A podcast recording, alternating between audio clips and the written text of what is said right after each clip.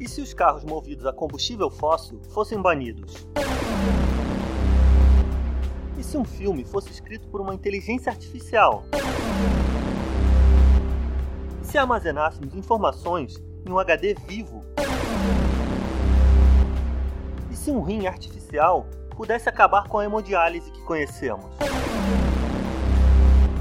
Olá, bem-vindo a mais um Futurastcast, a sua dose semanal de informação e inspiração através das notícias que mais bombaram sobre tecnologias futurísticas e inovações fantásticas, extraídas diretamente do brilhante portal gringo futurism.com e traduzidas, levemente ajustadas e comentadas de maneira especialmente peculiar por mim, Pedro Novaes. Começando então mais uma vez com os recados, né, galera? Não deixem aí de seguir o Futurástico no Facebook, no Instagram e lá no canal do Telegram também. E continue também divulgando aí para seus amigos, né, para ajudar a espalhar mais essa ideia de um futuro mais fantástico. E por favor, por favor mesmo, não deixe de avaliar lá no iTunes. Cara, vai ajudar muito, muito, muito o trabalho. E vamos que vamos. A Noruega pode não ter mais carros movidos a combustível fóssil até 2025. Uau! Isso se a nova lei for ratificada, né? A proposta busca proibir a venda desse tipo de carros a fim de alcançar a emissão zero de poluentes através dos veículos até 2025. E apesar de muitas pessoas serem céticas quanto a essa lei ter alguma chance real de passar e ser aprovada, algumas outras pessoas estão pressionando para que isso aconteça, incluindo o Elon Musk. Elon, Elon, não sei, cada dia eu falo de um jeito, então relaxa, galera.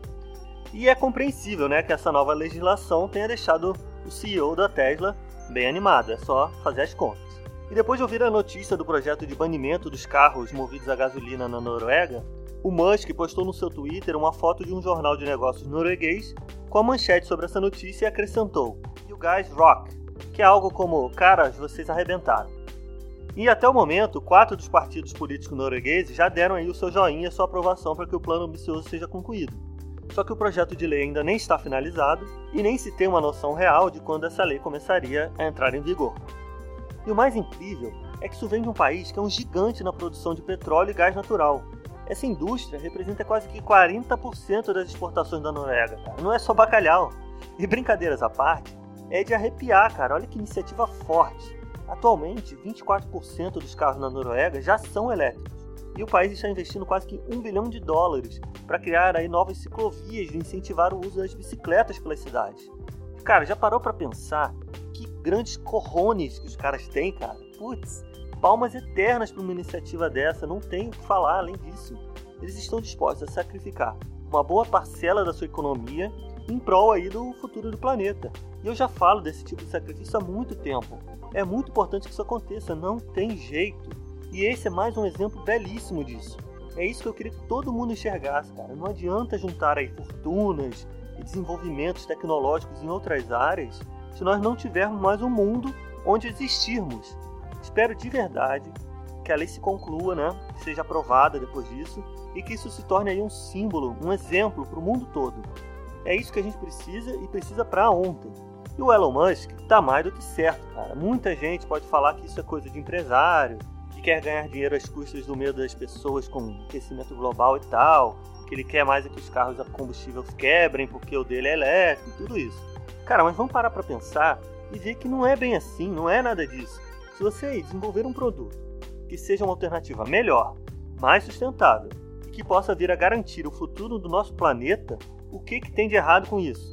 O cara foi lá e fez o que era preciso, cara. Eu tô super fechado com ele, cara, de verdade. E com a visibilidade mundial que um, uma figura como essa possui, ele não faz mais do que sua obrigação em atrair aí os holofotes da imprensa, da mídia mundial, para esses acontecimentos, cara. É muito importante. Eu tô aqui amarradão com a proposta e quero ver como outros países, principalmente o Brasil, vão responder aí a esse movimento. O gigante, como a gente bem sabe, está precisando acordar de novo, né? E vamos nessa, para a próxima. Foi lançado online um curta de ficção científica sobre três pessoas vivendo em um futuro distópico numa estação espacial. O ator Thomas Middleton, do divertidíssimo seriado Silicon Valley, estrela lá o filme junto com a Elizabeth Grey e o Humphrey Kerr, que vivem aí um triângulo amoroso. Tipo de coisa que os filmes B de Hollywood costumam ter quase sempre. E o filme se chama Sunspring. e seria rapidamente esquecido do grande público se ele não fosse inteiramente escrito por uma inteligência artificial. É isso mesmo, você ouviu direitinho. O roteirista do filme é uma máquina. Sinistra, hein? Arrepiou, eu arrepiei. Depois de ter sido escrito por uma rede neural chamada Memória de Longo Curto Prazo, apelidado de Benjamin, o próprio fato de que é um filme de uma inteligência artificial torna ele muito chamativo, instigando muito a curiosidade das pessoas. No controle do filme está o diretor Oscar Sharp, que colaborou aí com o pesquisador de inteligência artificial da NYU, Ross Goodwin. Para desenvolver o Benjamin, o time deu para a inteligência artificial roteiros de ficção científica disponíveis online dos anos 80 e 90. E os roteiros foram assim dissecados e estudados pela inteligência, que depois aprendeu essencialmente como remontá-los juntando as letras, palavras e frases que normalmente se encaixam. O roteiro resultante foi então escrito em um concurso de sci-fi lá de Londres, onde ficou entre os 10 melhores filmes do evento. Caraca, demais, hein? E você também pode matar aí a sua curiosidade, claro, porque o link para o filme está disponível lá no artigo original. Você pode acessar aqui ou na descrição ou lá no nosso Facebook, no Telegram, como você bem já sabe. E já parou para pensar, cara, que loucura! Um filme sendo escrito por uma máquina. Aí bate já, eu sei, um certo medo nas pessoas, né? E uma certa revolta, né? Pô, Pedro, mas você não disse que a inteligência artificial não seria apenas para as atividades sistemáticas, padronizadas e que não envolvessem a criatividade? Pois então, calma. Eu também fiquei surpreso, muito, mas só até eu assistir ao filme. Se você quiser, pausa aqui e vai lá assistir, cara. Vai mesmo, sério. São só nove minutos, é rapidinho e depois você volta. Assim você vai entender melhor o que eu vou falar sobre a minha opinião e também não vou influenciar a sua opinião e a sua avaliação do filme. Pode ir lá, vai lá mesmo. Então, voltando. Agora que você já, já assistiu, mas se não assistiu, tá botando sua conta em risco, né? então vamos lá. Eu pessoalmente não gostei do filme. Eu achei muito confuso e desconexo. O que eu atribuí aí logo de cara é essas deficiências que uma máquina teria em relação ao humano nesse campo de criação. Os diálogos né, e as falas todas do filme parece que não se encaixam bem. Realmente parece que são recortes montados de uma forma meio que tosca mesmo. E repito, é a minha opinião. Poxa, Pedro, mas o filme. Pô, o filme ficou entre top 10 no concurso lá. Eu sei. Eu só não sei se ele, ao ser inscrito, eles avisaram para as pessoas que era um filme de inteligência artificial. Que eu acho que isso pode influenciar muito na votação. Quem não ficaria maravilhado teria uma tendência a dar uma nota melhor pro filme. E é inesperado uma coisa dessa, né? Causa, causa um fascínio, é fácil de entender. E tem mais. Curtas em festivais, né, e curtas em geral, tendem a ter uma pegada mais cult, mais artística, metafórica, que eu confesso que não é muito a minha praia nem é muito do meu gosto. E o que eu acho que ajudou muito aí a mascarar essas deficiências do filme. Por ser tudo muito subjetivo, interpretativo e tal, a coisa meio que passa batida, entendeu? Os defeitinhos meio que somem nessa mistura. E ainda tem também o trabalho do diretor e dos atores aí que se esforçaram muito para dar algum sentido pro roteiro, interpretando algumas partes meio que aleatórias e até incompreensíveis. Mas no geral é fantástico, sim. Não pense que eu acho outra coisa além disso. Pô, é um filme feito por uma máquina, isso é fantástico. Só não fiquei tão alarmado assim e espero que vocês também se acalmem depois dessa notícia e não fiquem alarmados também. Ainda é muito mais uma montagem mecânica dos pedaços de outros, outros filmes do que uma coisa realmente criativa, inovadora. É foda, mas não é preciso ter medo, beleza? E a coisa ainda vai demorar mais um pouco aí para chegar num nível mais humanizado, digamos assim. Só que eu repito, é impressionante. Isso não dá para discutir. Nós temos aí que valorizar muito o trabalho de todos os envolvidos. Os caras estão de parabéns. Já começou um projeto desse tamanho e com um resultado tão interessante. E a gente tem que estar ciente de que o mundo está sim prestes a viver uma revolução no campo das máquinas. E a gente se prepara, respira fundo e vamos continuar. Os geneticistas Seth Shipman e Jeff Nivala lideram um time de cientistas de Harvard na descoberta de uma maneira de tornar células vivas de uma bactéria em um HD microscópico, e a pesquisa deles já foi publicada no jornal Science. Anteriormente, os cientistas já eram capazes de alcançar esse feito com apenas 11 bits de informação. Só que o time descobriu um jeito de usar a resposta imunológica da bactéria para armazenar aproximadamente 100 bytes de informação dentro das células vivas. Ou seja, Cada célula é capaz de armazenar um segmento de um código de computador ou até uma linha de uma poesia. E estamos falando de só uma célula, dimensiona o tamanho que isso pode ter. Para o seu trabalho lá, a equipe descobriu uma maneira de aproveitar a resposta imune natural da célula para introduzir os dados a serem armazenados. E tudo graças ao sistema CRISPR, aquele mesmo lá que eu já comentei aqui, que está tendo grandes avanços no combate a câncer, HIV, Alzheimer, Parkinson. O sistema é bruto, bruto mesmo. E explicando melhor, essencialmente, o time criou um vírus falso que eles introduzem na bactéria. A bactéria, então, reconhecendo esse invasor, é capaz de cortar o segmento de DNA que tinha sido colocado entre as duas peças de DNA do vírus real, com uma memória de como se parecia esse vírus. Em circunstâncias normais, isso ajuda a se defender contra uma nova invasão do vírus.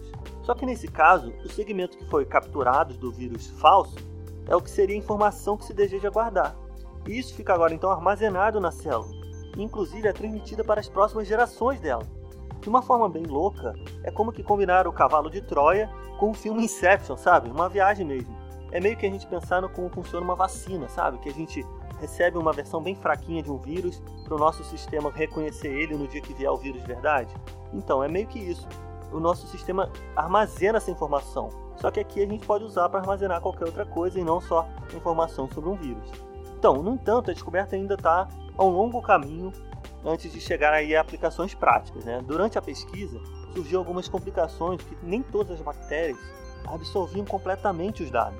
Porém, o Shipman descobriu que a bactéria armazena a memória sequencialmente, ou seja, se introduzirmos a mensagem peça por peça, mesmo que a sequência completa não seja absorvida, através aí de uma genotipagem de grande quantidade de células, a mensagem pode sim ser facilmente derivada e assim ela vai ficar completa.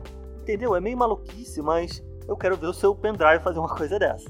E esse é, sim, o mais recente desenvolvimento no campo da engenharia genética onde as sequências estão sendo estudadas para combater o vírus do HIV, como eu falei, e até modificar embriões, como a gente vem vendo acontecer de forma incrível.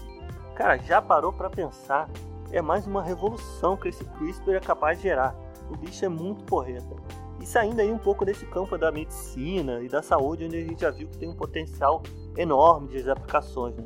Agora ele está se misturando mais com a computação e pode ser aí uma alternativa muito interessante e inovadora que vai se misturar com quem sabe com computação quântica que a gente fala, ou até as inteligências artificiais que estão aí super presentes também. É uma conexão assim exponencial e incrível, né, cara? A gente vê como as coisas vão se misturando e evoluindo, uma ajuda a outra a crescer. Nossa, é uma loucura. É surpreendente e muito animador, né? O, o, o espaço que era restrito de armazenagem será uma coisa totalmente do passado. E como é um sistema vivo, né, ele é capaz de se adaptar, se desenvolver, e como a gente viu, né, ele pode até preencher uns espaços vazios, por exemplo, é uma coisa muito diferente, coisa que um HD normal nem sonha em fazer, né? Eu fico assim muito animado, esperando ver as coisas se desenvolverem, acontecerem, porque eu sei que a gente vai ver ainda muita evolução que hoje a gente nem imagina ou compreende. Isso é legal demais, cara. E com essa animação toda, né, depois de tanta notícia boa e tanta coisa incrível, nós vamos para a última. Para qualquer um sofrendo de doenças nos rins, a única alternativa de tratamento é a hemodiálise, um método caro, demorado e complicado que exige aí para o paciente ficar preso a uma máquina. E através dos anos, os pesquisadores vêm buscando uma alternativa vestível e portátil que possam permitir ao paciente ter mais mobilidade e mais sessões, só que com menos dificuldades. E agora, os resultados de um rim artificial vestível, testado em humanos e aprovado pelo FDA, acabam de ser publicados. O aparelho é essencialmente uma versão em miniatura da tradicional e fixa máquina de hemodiálise, e ele pode um dia mudar totalmente o protocolo para esse tipo de tratamento. Baseado nos testes iniciais, nenhum efeito adverso sério foi reportado, conseguindo aí manter o sistema circulatório dos pacientes bem estável. Porém, o aparelho apresentou aí alguns problemas técnicos depois do sétimo paciente, onde começou a produzir bolhas de dióxido de carbono na solução da diálise. Então, essas questões técnicas ainda vão requerer agora mais estudos antes que os testes possam ser de fato concluídos. Mas mesmo assim, os pacientes envolvidos no estudo deram notas muito mais altas de satisfação em relação ao método tradicional.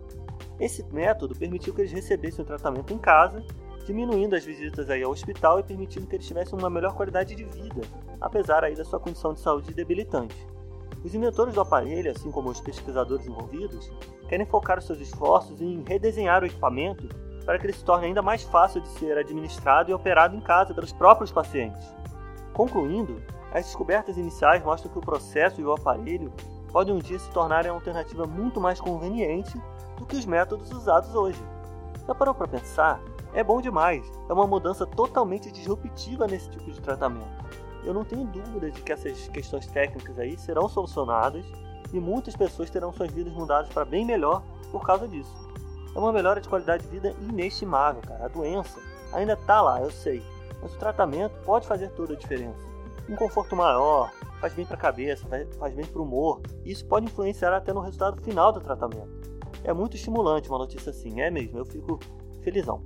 Isso sem falar que é uma tecnologia que tende a ser mais barata e poderá beneficiar mais pessoas por todo o mundo. Gente que não teria muito acesso ao modelo tradicional por diversos motivos, por estarem longe, estarem isolados, enfim. E por ser portátil também, ela tende a se disseminar muito mais facilmente, atingindo mais gente. É muito legal, eu acredito de verdade nisso. E ainda tem mais.